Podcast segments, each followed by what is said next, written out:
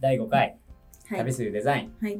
始めます。イエーイそんなテンション上がってないですか？いやいやいや、大丈夫。大丈夫上がってますはい。大丈夫です。そんなちょっと遅く撮ってるから、そんな大丈夫ですか？いや、はい。はい大丈夫です。大丈夫です。はい。はい。はい。というわけでね、今回また始めていきたいなとはい。思いますけれども、えー今回のテーマは何でしたっけ、上原さん？えっ、とはどんな社会にしていきたいかみたいなところですかね。あどんな社会にしていきたいか、はい。ね、大事なところですよね。そうですね。どうですか？なんか。いや、でも結構、その、うん。やっぱりもともとこう僕はデザインをやってて、うん。でその食べ物の生産者とか、うん。まあ食環境を重要した、まあ、もう僕はたまたまね、はいはい。そのデザイナーとしてすごい多かったんですよね、うんあの仕事をしてる人たちが。うん。でやっぱりそのそういう人たちからなんかいろいろ話を聞くと、うん。いやなんかそうそうやって作ってるんですか？とかね。はいはい。なんかこういうとここだわってるんですみたいなところが全然やっぱねし知ってないし、まあ、僕自身も気づかないし普通に食べてるだけじゃん、うんうん。もうそれはすごく僕はねやっぱりこうなんつうんだろうな。まだまだこうなんか知られてないものってすごいあるんだなと思って。なんかその、なんて言うんでしょうね。食べ物自体は別になんか普通かもしれないですけどやっぱそのプロセスだったりがそういう風にこう工夫されて作ってたりなんかそういうのをこうすごいやっぱ生産者とか食べ物作ってる方ってやっぱすごいこう時間をかけてねなんかこう作られてらっしゃるわけじゃないですか。はい。うん。やっぱそれがね僕はいろんなデザインをやっぱやってて、うん。ねなんかこうでも生産者の人もなんかやっぱりそういうホームページって結構やっぱうまくそれが出し切れてなかったり、あそれがすごいやっぱねもうシンプルにもったいないなってね、思いますね。うんでやっぱそこがきっかけでその今のねはい。あの、まあ、うちのその土地ギフトっていうサービスがね、うん。あの食べ物とあのそのストーリー、えー旅行記か。うん。旅行記でその地域のねあの生産者の話とかね観光情報を送るっていうサービスやってるんですけど、あのまあやっぱそれに紐づいてきてるっていうところがね、あるのかなと思いますね。なんか私たちはそのなんだスーパー行ったら、まあ、食べ物が食材がねうんたくさん並んでるんだけどでそのなんか生産者のシールとかも貼ってあるじゃないですか使。ってありますね。ねでもシシールだけでじゃあその人がどうやって作ってるかわかんないし、うんなんか結構その僕最近思うのはなんか食べ物ってなんか結構なんつうんだろうなごまかせるって思ってるんですよね、はい。よくもあると。どういうことでしょうか？例えばあの、例えばすごい前ですけどミートホープっていう北海道のね偽装事件とかあったじゃないですか、はいはいまあなんかそういう食肉をねうん。まあちょっと一部なんか腐ったパンとかはいはい。まあ入れたりあの本当本来は捨てなくちゃいけないはずの肉を混ぜてハンバーグにしたりとか。でに和にあので和牛日本和牛100%ってね、うん。言ってたりもしたんですけどでもやっぱそういうまあそれが別にあのなんてそれが皆さんそうだっていうわけでは全くないと思うんですけど、うん。皆さんねちゃんとあの正しい食べ物を作られてると思い思うんですけどじゃあかといって私たちがこう手に取ってるものってなんかそこそこは綺麗だけどじゃあその裏側がどうなってるかって私たちはなんかただ生きてるだけだと感じられないなっわからないですね。うんて思ってでそこになんかそのその生産者の努力があると思ってるんですよね。はいはいなんかそのトマトで同じ例えば150円のトマトと200円のトマトがあってスーパーだったらその僕 僕も一消費者としては150円の方を取っちゃうんうんうん。ですよね。うん。やっぱりそのいや俺同じ量で安かったらなんかいいじゃんみたいなね。まあそれ皆さんも多分そうそういう原理だと消費者原理としてはやっぱりねその安い方がいいとは思うんであれなんですけどでもやっぱりその200円じゃあなんでそこに50円の価値があるか。まあそこはもしかしたらじゃあ有機栽培でうん。すごい例えばその農薬をかけてなくてうん。あの健康にいいものかもしれないし、うん。あのもしかしたらそのすごい品種改良を重ねてすごく甘くなったトマトなのかもしれないし。うん。そういうのをやっぱ裏側を知らないと分かんない。うん。だからそういう裏側っていうのに僕はすごい面白いなって思っていてでそういうのをですねなんかやっぱ皆さんにもっと知っていただけるようなうん。あの、まあ、環境というか世界というか。う、んうん、なんかそういう、ね、世界になんかなるべきだと思うんですよね。うん。なんかまだまだねやっぱり産直とかねうんそういうので食べ物は買えるようになったと思うんですよ。うんなんかそその産地のものをそのまま買うみたいなのはなんか結構比較的すぐ、うんあの、今はしやすくなってる時代なのかな。情報がある、ある、ああまあ、まあ、よくも悪くもこう、いろんなもの、サイトとかで買えるようになってきてると思うんですけど。でもじゃあそこの裏側でどういうことが起きてるのか。うんうん、そこって、ね、見たことないですからね、一般の人は。わからないですね。だから上原さんもだってね、今回初めてね、そういうところに、いろんなところにね、見たわけでしょ。はい。で、こういう風に作られてるんだなっていうのを知るわけじゃないですかは。い、そうです。うん。だからそれは結構僕はね、なんか面白いなとうんうん思いますね。なんかそれは純粋に一消費者の、はいなんか、なんだろう、意見というか、なんか、ね、見学したところ、な工場見学行ってるみたいな感じですけどね。うんうんうん。ね、そう思いますけどうんね。うん。上原さんは、あれですか、はあの、どんな社会、どんな社会を実現したいかでしたっけ？はい。はい。ね、どんな社会を実現していきたいとかありますか？えっ、と、まあ、二つありまして、私は。はい。まず、その日本人の個人の、個人ベースで見たその幸福度が高い社会っうん。ていうのは、うんそれ、じゃあどういうのかっていうと、うん。まあ、明日死んでも後悔がないって言えるような。社会ともう一つがそれこそ他人のやりたいこととか、うん夢をなんか素直に応援できる社会っていうのが、やっぱ作りたいなっていうのは思いますね。そうですね。はい私ははいそうですね。なんか結構ね、なかなかこう自分の、ね、やりたいこと、まあ、やりたいことなんですかね。まあ、うんやりたいと思っていることをこう、なかなかやっぱ行動に動かすまでにだいぶ勇気がね、いりますさっきもんね。さっきすごい松浦さんはどんな社会にしたいかで自分の夢をめちゃめちゃ語ってくれましたけど、はい。なかなかそういう人ってやっぱり少ないと思いますうし、ん。思うこと自体も少ないし、うん。まあ、こう行動してじゃあ独立してあ起業か。起業して、うん。じゃあ実際に行動に移すみたいな人とかもまあ少ないと思っているので、はい。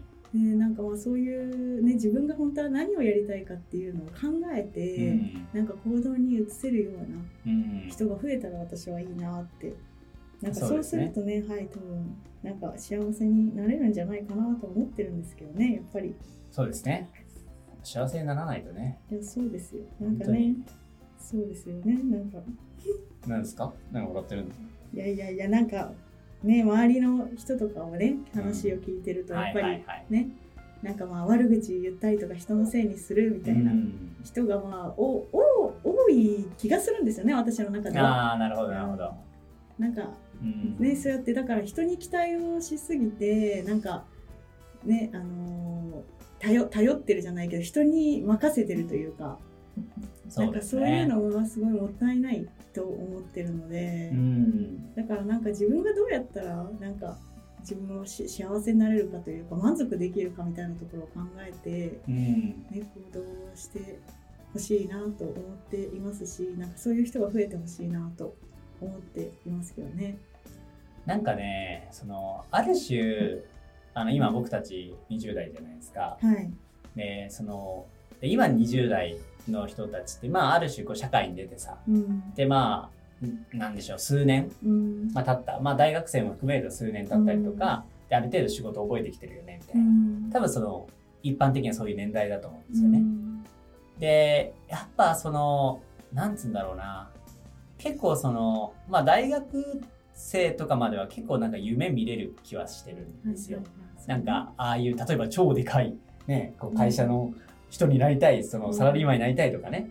あとはなんかもっとでっかい、なんかこう、なんつうんだろうな、まあ夢とか。うん。なんかそういうのある種結構いろいろ自由になんか、まあ見れるうん。なんか時代、時代というか、の時だなとは思っていて、で、じゃあそっからじゃあいざ、ある意味こう社会人になると、はい。まあ良くも悪くも、あの、比べることができるんですよね。で、その最初、じゃあ入社時とかは全然変わんないんですけど、うん。なんか僕の周りにも結構その、なんだろうな、結構差が生まれてる気はしてて、うんうん。ね。あの、なんか、なんつうんだろうな、すごいやっぱり、なんつうんだろう、その、例えば会社外でが結構頑張ってるな、みたいな。うん。人は、ある種やっぱりそういう、なんか、やっぱ見え方が若干変わってくるんですよね。うんで、あ、別にその会社員で、会社以外で動けとかそういうわけじゃないんですけど、なんかやっぱりそういう、ちょっとこう、活動してる人はやっぱりその、まあそう、なんかちょっとこう違う、動機の中でも違う目で見られると思うし、で、まあ僕みたいにね、辞めてね、なんか変変なことって言われますけど、ちょっとね、新しいことやってるね、人は、あある種、まあちょっっと僕は周りからどう見られてるかわかんないですけど、まあでもちょっとね、こう、ちょっと狂ってる人間じゃないかなって、ううん、うん、うんじゃないです。違うか。縦、縦にすぐすごい深くうなずいてもらいましたけど、まああなたも大概ですからね。いやいや、全然いやいや。あなたも大概で。まあいや、まあまあ、でもまあそういうふうにどんどんある意味、こう、それが、なんだ、比べられちゃうような、うん。なんか時代だなと思ってて、うん。まあ別になんかく比べるとかじゃないんですよ私的には。別にく比べるとかじゃないけど本人がただただ幸せ、そうそうに,、うん。になんか行動してほしいだけであってそうだね。うん。なんかそうですね。なんかもったいないなって思っちゃうので。そうですね。なんかでもまあ私の友達とかもねなんか大企業に勤めていたけどう、ん。ね、なりたいせ資格を取りたいからって言って、うん。辞めてずっと勉強してる人もいるしそれこそ私空手のなんか世界チャンピオンの人と友達なんですけどどういう人脈なんいですか？やいやいやいやまあまあそう あの普通になんか僕初めて聞いたんですよ、いやそうね。そうね。あまあまあ男性性の方なんですけはいど、はい。あの8時間働く普通の企業に働いてたけどやっぱそのやっぱりもう一回チャンピオンになりたいからって言って実業団に入った人もいるし、え。ーなんかそういう人とかはもうすめちゃめちゃすごいじゃないですか普通に。そうですね。まあ、普通に取り組みをチャレンジをすることがね。そうそうだからうんなんか素直にねいますごい頑張ってほしいなって思いますし、うんなんかそういう人が増えてほしいなっていうのはすごい思いますけどねでもなんか会社としてもなんかそういう感じだと思っていて私は。はい。だからそのねフリーランスになりたいデザイナーとか、うん。えっと、コーダーとかみみんな大体そうじゃないですか。うちの会社だってことだよね。あそうそうあもちろんもちろん。もちろん。はいはい。いやでなんかでそのねあのが頑張りたいですじゃないですけどなんかそういう人たちを、ね、あまあ集集めてというか採用して、うん。でねスキスキル磨いてもらってで,、うん。でこの間ねあの部署で営業だったけどデザインのディレクターになった人とかもいますし、うん。ね、そういう人がね増えてくれるといいんですよそうですね。そうですね。うまくねう、ん。あの、ある種、まあ、うちも会社としてね、そういう人たちにね、貢献できたらね、ね。いいと思いますね。なんかまあ、やっぱりね、会社としての立ち場、立ち位置というか、なんかそういうところもね、非常にね、大事なのかなってね、思いますね。なんかまあ、まあ、うちは小さい会社なので、ちょっとまず、まずはちょっと会社を維持するっていうのは僕は結構使命感に駆られてるんですけど、まあ、でもある種、やっぱりでもそういう、まあもちろんその、まあ、あの、会社は利益だけっていうのは、まあ利益というよりは、まあやっぱりそう社会に貢献するっていうね、あの立場もやっぱりすごい大切だと思いますからね。まあそういうね、余裕を持ってそういうふうに言えたら僕はいいと思うんですけど、まあでもやっぱそういう人たちがもっとね、増えてほしいですね。なんか。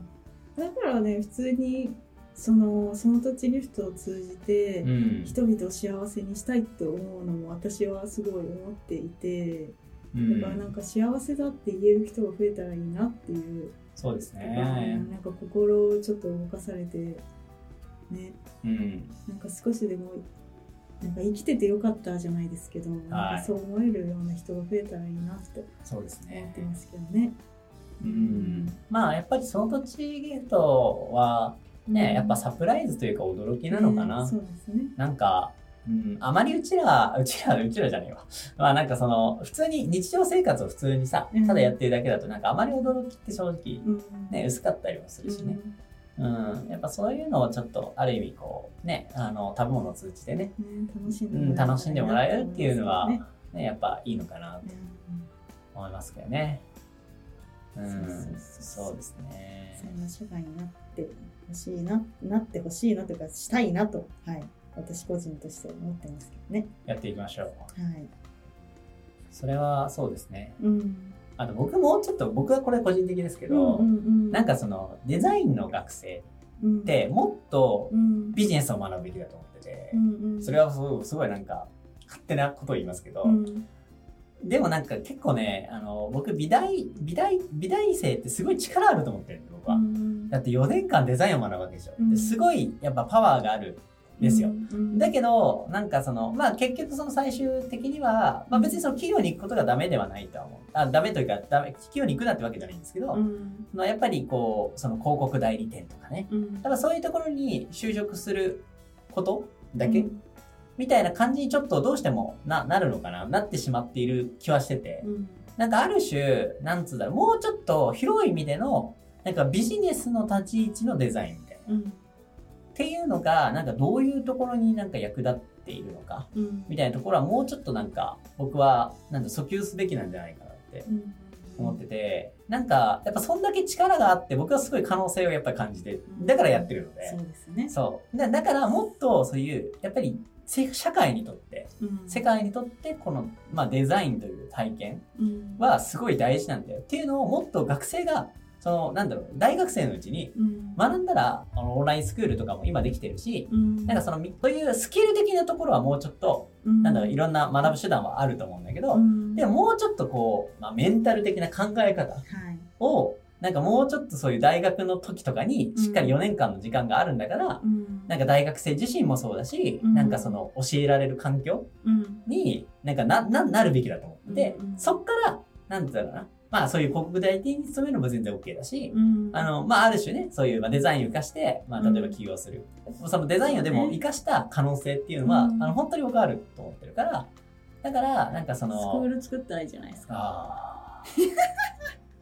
もう授業を増やいしちゃいます？やだってだってなんかそうやるべきなんだと思いますって言うんだったらじゃあ自分でやったらいいんじゃないですか？ちょっと、ちょっと、ちょっとあの体が足りない。いやいや体割ってください二つに。さい。えーもう分割してください。分割したらもう何分割でも？何分割も？ういやもうもうカツカツですけどね。今の時点でもカツカツなんですけど、うん。でもねやっぱ僕はもうちょっとそういうところをさ、うん。うん、やりたいな。やややあのやる伝えるべきだと思うしね。そうですね、うん。うん。いやすごい本当にいい本当に可能性あると思うんですよ、うんね、あのまあ、まあ、美大生がっていうのを、うん、そう美ね大生うんまあそう美大美大生じゃなくてもいいかもしれないまあ美大生じゃなくてもねいいかもしれないですけど。うんうんだったら。いやでもねすごいことだと思いますけどねなん面か白いですよ。私デザインわかんないんですけどあ話を聞いてると。う。ん。何が面白いですか？えーだってなんでこのデザインはこのデザインになっているかっていうのがはい。論理的に言えるっていうのはうんすごいですけどね。ああそうですね納得、はい、できる。そうなんですよ。原さん納得しないとやらない。僕はすごいすごい説明するのが毎回大変なんうんです。まあまあまあいいんですけどね。まあ、納得したら動いてくれますもんね。そうそうそそう。納得したら動いてくれるんです納得するまでが大変なんですけど。まあ大まあ。そう、そうなんです。はい。それはちょっとはい。そうです。うんえー、なんでね、まあ、ちょっとそういうところを、でもある種、ね、僕がね、あの、なんつうんでしょう。あの、まあ、まあ、先駆者といったら名前かもしれないですけど、うんなんかその、ある種、まあ僕は一回ね、経験ができれば、なんかそのやり方というかね、うん考え方みたいなのを、例えばじゃあ今の、まあそういう美大生とかね、うんデザインをこうやってる人とかうんになんか伝えられるかもしれないしね。はいうん。なんかオンラインスクールでもさ、なんかデザインをきれいにする、なんかオンラインスクールみたいなの多いじゃん。多いですね。うん。そういう話じゃなくて、うんうん。なんかもっと、こう、社会においてのデザインの立場。で、それができることみたいな。話っていうと、すごい、やっぱりね、あの、できることはやっぱあるんじゃないかなうんって思いますけどね。うん。うん。そう思いますね。そうですよ。だからね、これを聞いてる、ね、20代、20代の人がいるか分かりませんし、10代、でも結構10代の方もしかしたらね、聞いてくれてるかもしれないんで、うん。ね、興味あるとかね、もっと話聞きたいって言ったらね、JPIX デザインのホームページから問い合わせをお願いします。ね、カジュアルミーティング。カジュアル、カジュアルミーティング、はい。あの、お気軽に全然、あの、お時間取ってお話できるわけだね、うんそうですね。思いますから、はい。ね。あの、ちなみにコーダーの人はね、上原さんがね、はい。直々に相手をしてくれますので、はい。優しく。優しくですか、はい。めちゃめちゃ優しいです。あ本当ですか、はい。さっきそれ組みたら火吹いちゃったんですけど いや吹いてません吹いてますよ全く。あ、はい。そうですか、はい。でもでもいい感じになってきたって言ってましたねすごい綺麗に、はいね整えてくれて、はい、さすがだなとさすがだなと。私の教えあ私の教えがね。あなたに教えたら私ですけどね。がそうです。いやはい素晴らしいと思います、まあまあいいんですけどね別にそれはそれで。は、はい。なんで、えー、と、第、これは5回ですね。はい。はい。まあ、このような形で、ちょっといろいろすいません。また脱線を何回かしてる気はしますけれど、まあでもそういうところで、やっぱデザインについての、うん、まあ可能性と、あとはまあ社会にできることの一つとして、やっぱそういうその栃木とね、はい、そうですね。うん、っうん。ていうのがあると思いますので、ぜひこれからのね、躍進というか、邁進もぜひね、期待していただければとはい。思います。はい。はい。というわけで、えー、第6回ですか、上原さん。はい。次の回ですね。次のうん次の、ね、ものですかね。次のたいあのお題は何ですか、上原さん。強みでしょうか、また。また。再び、再び。再び強みサンドになりますけど、大丈え何何？強みサンドあ、全然いいですよ。はい、あ全然いいんだ全。然いいですあよ。4回目で強み言って、うん5回目でやりたい、まあ、ビジョンというか社会のね、ことを言って、もう一回強み。うん、で、もう一回、まだ、まだ違う、サンドみたいな。感じ。あ、そうなんですわかんないね。ですけど。えー強みサンドですね。はい。発信していくと。はい、そうですね。はい、いいですね。はいそれも、はい、大事なことだと思いますんで。はい。はい、というわけでぜひ、えー、またこちらのね、企画でこういうのを、えー言ってほしいコメントとかね、ぜひあればお待ちしてますので、はいよろしくお願いいたします。はい、お願いします。はい、ではありがとうございありがとうございましたます。はい。